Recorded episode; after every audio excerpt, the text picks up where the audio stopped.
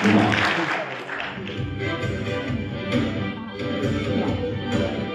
呃，谢谢大家啊、也谢谢刘海飞老师的邀请。啊、我是一名设计师，从业了十五年，是一名品牌设计师。最近十年呢，一直是以自由职业的方式在工作，就是一个人在工作。那我今天分享的这个主题呢，叫创造力的秘密。呃，我分享的内容就是这张图。我今天呢，就是用三十五分钟时间，大概在十二点五十五的时候结束。我们刚才算了一下，我把这个图讲明白了，我们分享也就结束了。但这个图啊，我曾经讲过两个小时，所以今天后面会很概略的用很快的速度去讲。呃，大家可能仔细，如果感兴趣的话，可以稍微仔细听一下。这个图啊，叫创造力教育基础能力分解模型。那今天非常高兴来到这儿。呃，但对于今天的这个话题啊，我们今天的论坛的话题，我可以说是一个局外人，因为我不是这个行业，不是从事呃校园文化设计行业，把它连起来，完全我不知道在干嘛，完全不懂，是个外行。但是把它分开，我就知道，校园文化我研究过，设计行业我也研究过，所以今天我讲呢，相当于给大家换个脑子。说一说话外题，把这两个词分开，它意味着什么？呃，校园文化呢？校园文化，我们说到，其实我们大家可以聊的就是关于它的教育趋势的问题。校园教育这个行业，它接受的是国家战略指导的非商业化的行业，跟我平时自己的客户面对行业是不一样的。它不是呃，我平时自己的客户，它都是商业的嘛。薛老师啊，刚刚说教育的趋势的关键，呃，教育的趋势是指向了关键能力的培养。这个关键能力培养，我的理解啊，就是创新能力。所以，教育的趋势，我个人判断，对于创造力的培养是非常非常非常重要的事情。所以我今天也要聊创造力这个事情。好，第二个把它分开了，就是设计行业。刘海滨老师刚才说，设计行业的这些问题啊，也正是我自己所面临的问题，也是我这六年来正在解决的这些问题。尤其是行业的从业者，在座的各位，我们的能力从哪儿来？如何才能够通过我们能力去主导我们的工作？只有知道趋势，我们才能可能确定方向。那在开始讲我下面分享我下面的这个话题之前呢，我请大家跟我一起思考两个问题。第一个问题是，非科班的出身的设计师，就是否能做好设计？这个答案，我个人认为是肯定的，而且很多设计师都是非科班出身。所以说，创造力的领域是呃，所以在创造力领域，提前去学专业知识不是必须的。互联网已经存储了全部的知识，技术也变得傻瓜化了，连人工智能都能做设计了。大家记得鲁班吗？而且，创造力行业的本质是反知识的。第二，大学会消失吗？答案是否定的。我个人它不会消失。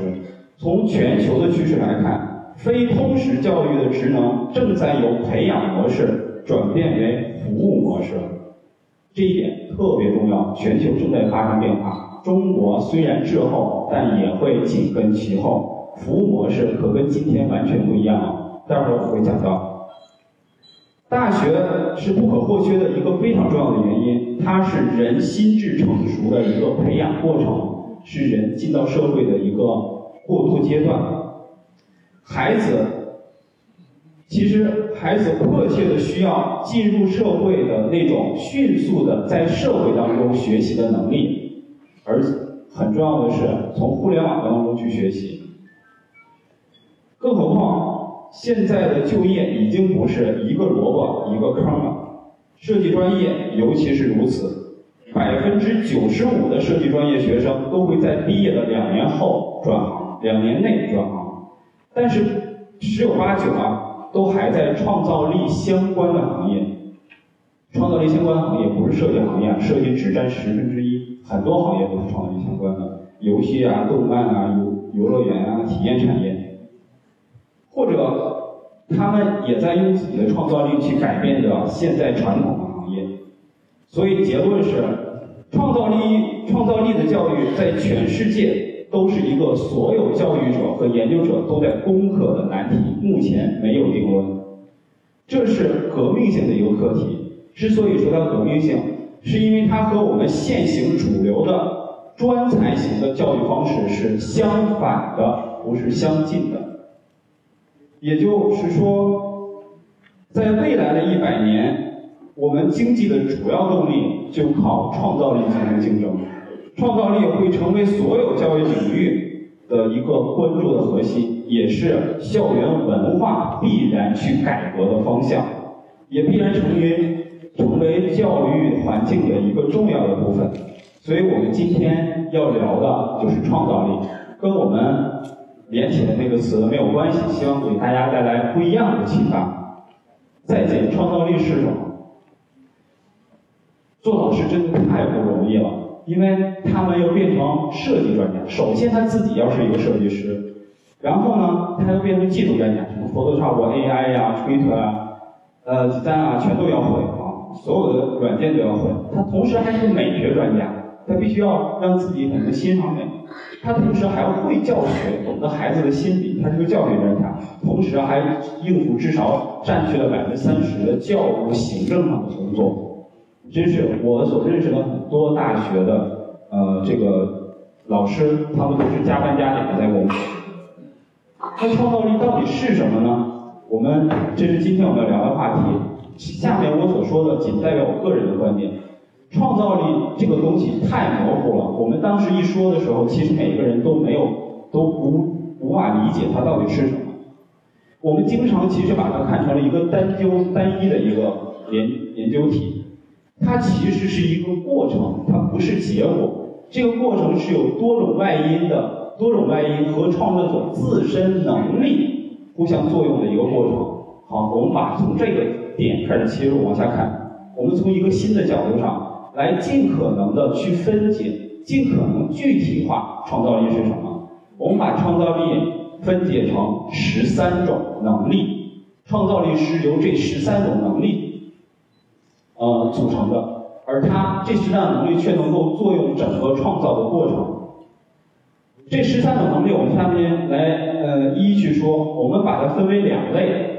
第一部分呢，我们分两类，一部分叫前因。就属于它前面的部分，一部分叫后果，啊，这都是我自己发明的词儿啊。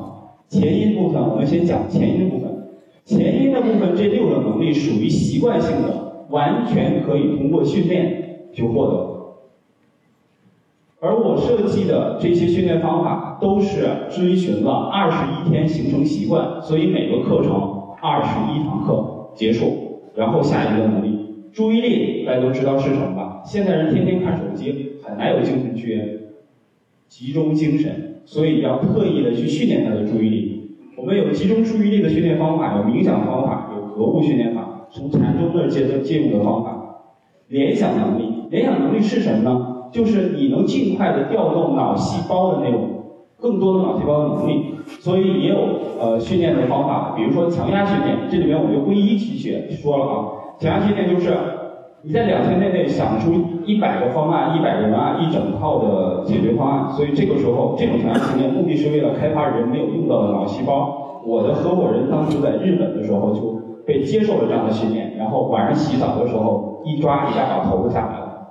但是他现在已经不怕了，因为他的脑细胞在那一刻被开发的时候，你终身受用。这就是联想能力的训练，还有极境训练、跨界思维训练等等。直觉力，直觉力也是可以被训练的。从禅宗那儿去找方法，好奇心、归中训练、感知，我不具体说方法了，因为所有的方法都已经存在了，只是我们用一个新的思路把它组织起来。比如说，我们在想创意的时候，让人不停的做数学题，让他的脑袋不要，让他的思维层面不要去想这个方案，而做完数学题十分钟之后，立刻要说出你的解决方案，就是用你的潜意识让你形成习惯去思考，而不是用你的意识去思考。同理心，心理学上的一个词汇，同样也可以去训练的。这个我们之前开过好多次同理心的工作坊，每次都是两天。同理心训练非常重要，过去在销售、亲子、恋爱方面起到非常重要的重要作用。简单理解，换位思考比换位思考更深一点。同理心跟同情心完全不一样，是站在对方的角度上去感知对方的情绪和问题，同时能给对方反馈。这对于设计来师来说是第一重要的能力。这种能力过去在我们教育当中是完全缺失的。同理心有很多种，就是你跟人对外沟通的时候，有同理心的人是能够理解对方的，完全没有同理心的人，可能你都不知道对方在说什么。福尔摩斯是最典型的，他达到了同理心的最高层，所以同理心并不是一个呃跟同情心一样的能力，因为福尔摩斯完全没有同情心，但是他同理心却极强。好，还有一些工具，比如说同理心地图，这个大家可能听过，在中国设计师还没有听过这个词的时候，我已经开始对它进行研究了，叫设计思维，它来自美国的斯坦福大学。那它有自己的一个模型，我这里不多讲。五个步骤，这个、这个、四个、五个测试，而它的步骤是，而它的步骤是灵活的。这一部分有兴趣的可以自己去查询。在设计思维训练也是反知识的，不学任何知识。那设计思维它就好像是把它周边的这些东西，一二三四五六这些东西作用于一个小团队。还有逻辑能力的训练，方法很简单，研究方法和思维导图，画思维导图，这个训练十多天就可以完成。这只是一个一种工具和方法。前因，我刚才说的前因要比我后面说的后果更加重要。后果是这一二三四五六七七项。后果的训练是实际上是经验型的，完全是可以积累的，它是可积累的。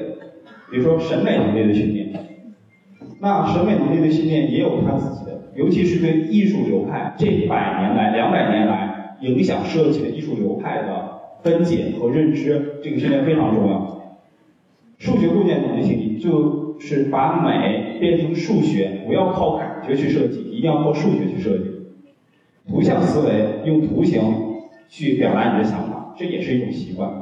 关联思维讲故事的能力会训练吗？知道知道那个写剧本的人是怎么训练自己，我们就那样训练他。沟通能力、画故事板，这都是对于关联思维的训练，非常具体的方法，没有虚的。美术执行能力太简单了，素描、色彩这都会对吧？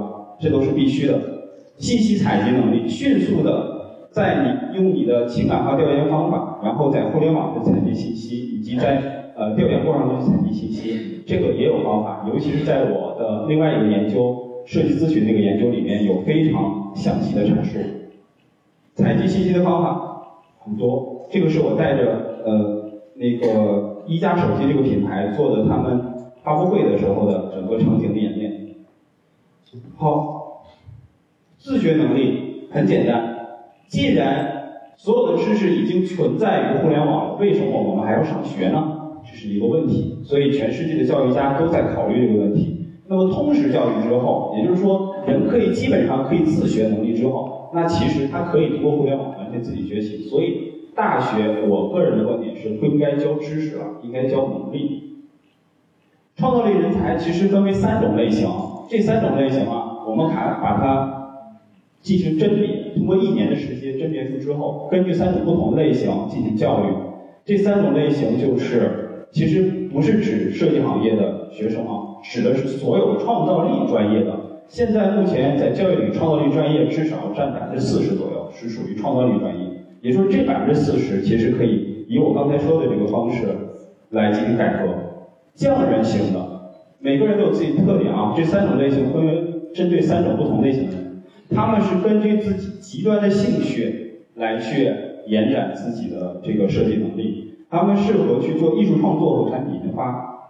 智人型的非常理智，我这个人就是非常适合理智分析。他适合做模式整合和设计管理。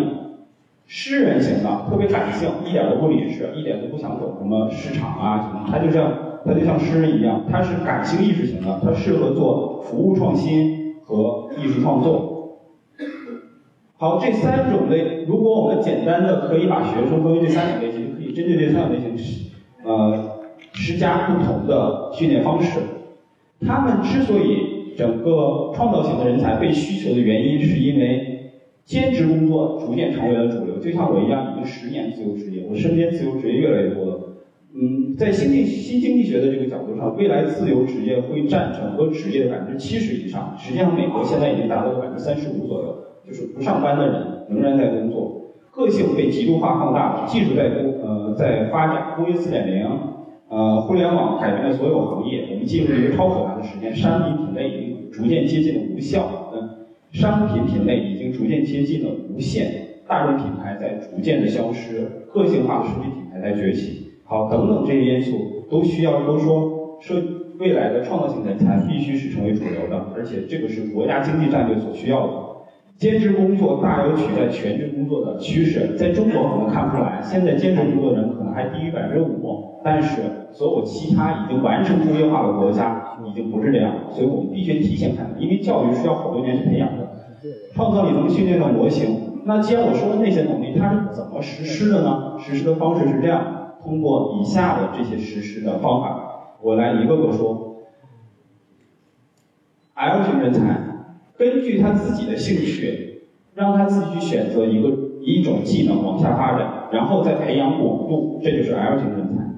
角色式学习，以工作坊的方式来进行日常的课堂教育，使用反转课堂，日常在课堂里没有老师在教授知识这个场景，真实的教育，呃，真实的项目，每天。天天整个四年或者五年六年都在做项目，没有上课，天天做项目，在项目的过程中自学技能，而不是教授技能。实际上老师就不需要专业知识了。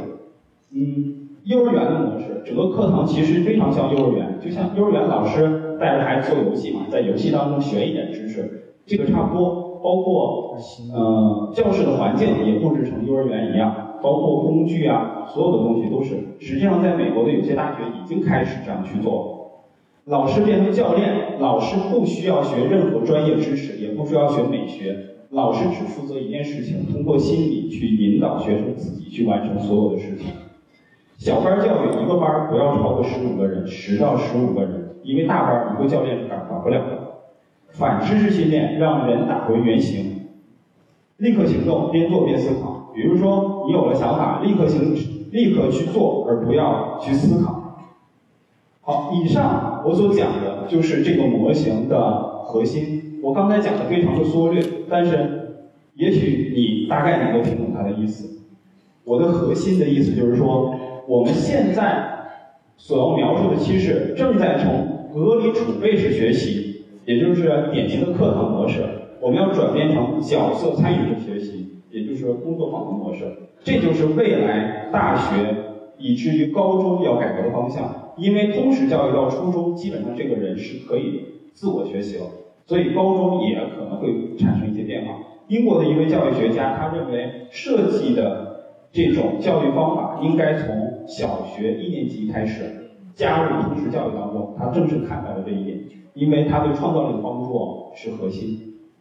我们的教育方式会逐渐的从通识之后，由一块一块的教育变为依据他自己的兴趣，一块儿一块儿的自己去学习，每一个点都是他自主选择的，所以教育也会发生改变，教育会变成提供文化化方案，而不是整套的所谓职业解决方案。比如说你想学一个化学，你就你就去报一个化学，而不是报一个什么化学工程师，这个大概是这个道理。那训练方法举例，训练方法有哪些呢？很多，其中大部分方法我都经过亲身的实验，包括去学校和呃一线的设计师进行了工作坊的实验，非常好玩。具体的方法有这些，这个圈儿由大到小，也就是我自己尝试的核心的重点多少？同理心训练是最重要的，然后禅宗修行训练和设计思维流程训练。呃，以及表演训练，这些都是我过去重点尝试的。好，工作坊我之前有个视频，因为今天找的这是 PDF 文件，是无法播放视频，也不时间也不允许。我看看时间几点？还有十分钟。好，能讲完。好，所以我开发了一个视觉力的实验计划，邀请了很多人进行参加。视觉力呢，就是一个非常具体的，把我们刚才所说的那套东西进行。呃实验的，这些完全跟院校是没有关系的，完全不是学术派的，完全是一线的设计师自己在琢磨的事情。所以就像我刚才说的，我们的趋势非常明显，从服务，从培养到服务。那呃，斯坦福大学在一五年的时候，呃，开设了开环大学这个项目。开环大学的意思就是说，你随时在六年内可以停课，也随时可以来上，没有专业的区分。你随时在这个学校可以选任何一门专业。等你在呃把你的这个学分选够了之后，你就可以毕业了。整个过程是没有任何专业的划分的，这就是开放大学。而且它以一条线索作为。你的学习线索就是你创业的项目作为你的学习线索，而不是你的职业项目，因为未来职业会越来越模糊，这个不是我们培养的方向。高校最好是成为最大的工艺产品研发机构，因为做商业项目实际上是有一定难度的，而学生迫切的需要用真实的项目在过程当中去作为学习线索。那么公益产品研发是最好的。第一，他通过公益产品跟弱者进行接触，对于自己心智训练是最好的，因为那样的话可以让他变得成熟，他知道这个社会最底层是需要帮助。第二，公益项目比商业项目更难，做起来更难，因为它需要用最少的钱得到最大的影响力。这一点在如果做好了公益，日日后在社会当中做商业项目会更好。好。以上我所有的观点都不是自己琢磨出来的，都来自于互联网的知识百分之九十，以及以下这个书的帮助。这个是理论层面的，这个是方法层面。好，我今天就分享完了。最后做个广告：一二年的时候，我跟我的合伙研究所的合伙人，还有一个新经济学家一起写的一本书《设计信仰》。在任何的这个网网上的这个书店，还有线下的新华书店都能买得到。我个人的微信，谢谢大家。